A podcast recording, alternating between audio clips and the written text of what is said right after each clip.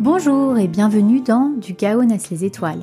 Je suis Gaëlle et je vous accueille dans ce podcast pour vous raconter l'histoire qui a changé ma vie, l'histoire de mon fils Robin.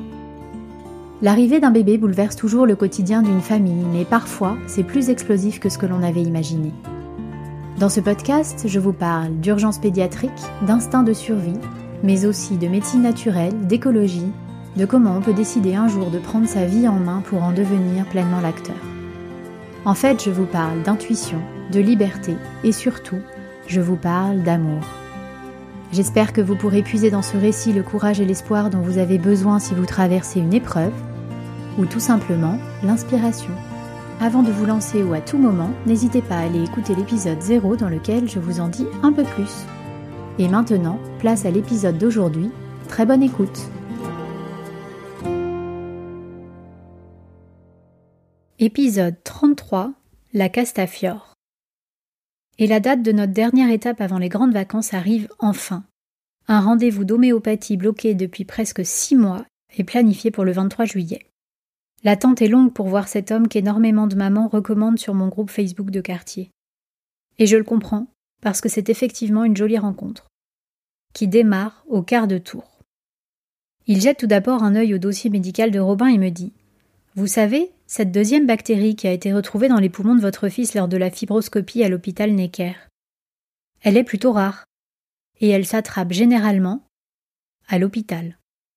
En moins d'une seconde, des images de la toute première hospitalisation de Robin me reviennent à l'esprit comme un boomerang.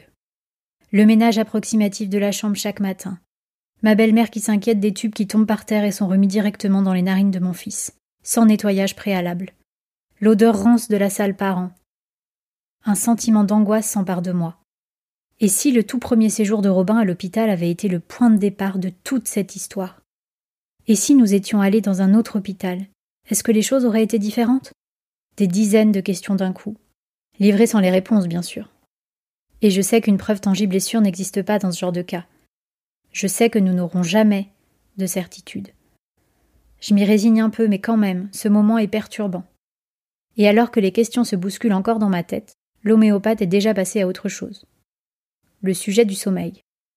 Deuxième point d'interrogation soulevé lors de ce rendez-vous. Dès que nous parlons de son sommeil chaotique, Robin se met à faire des vocalises. Fort, très fort.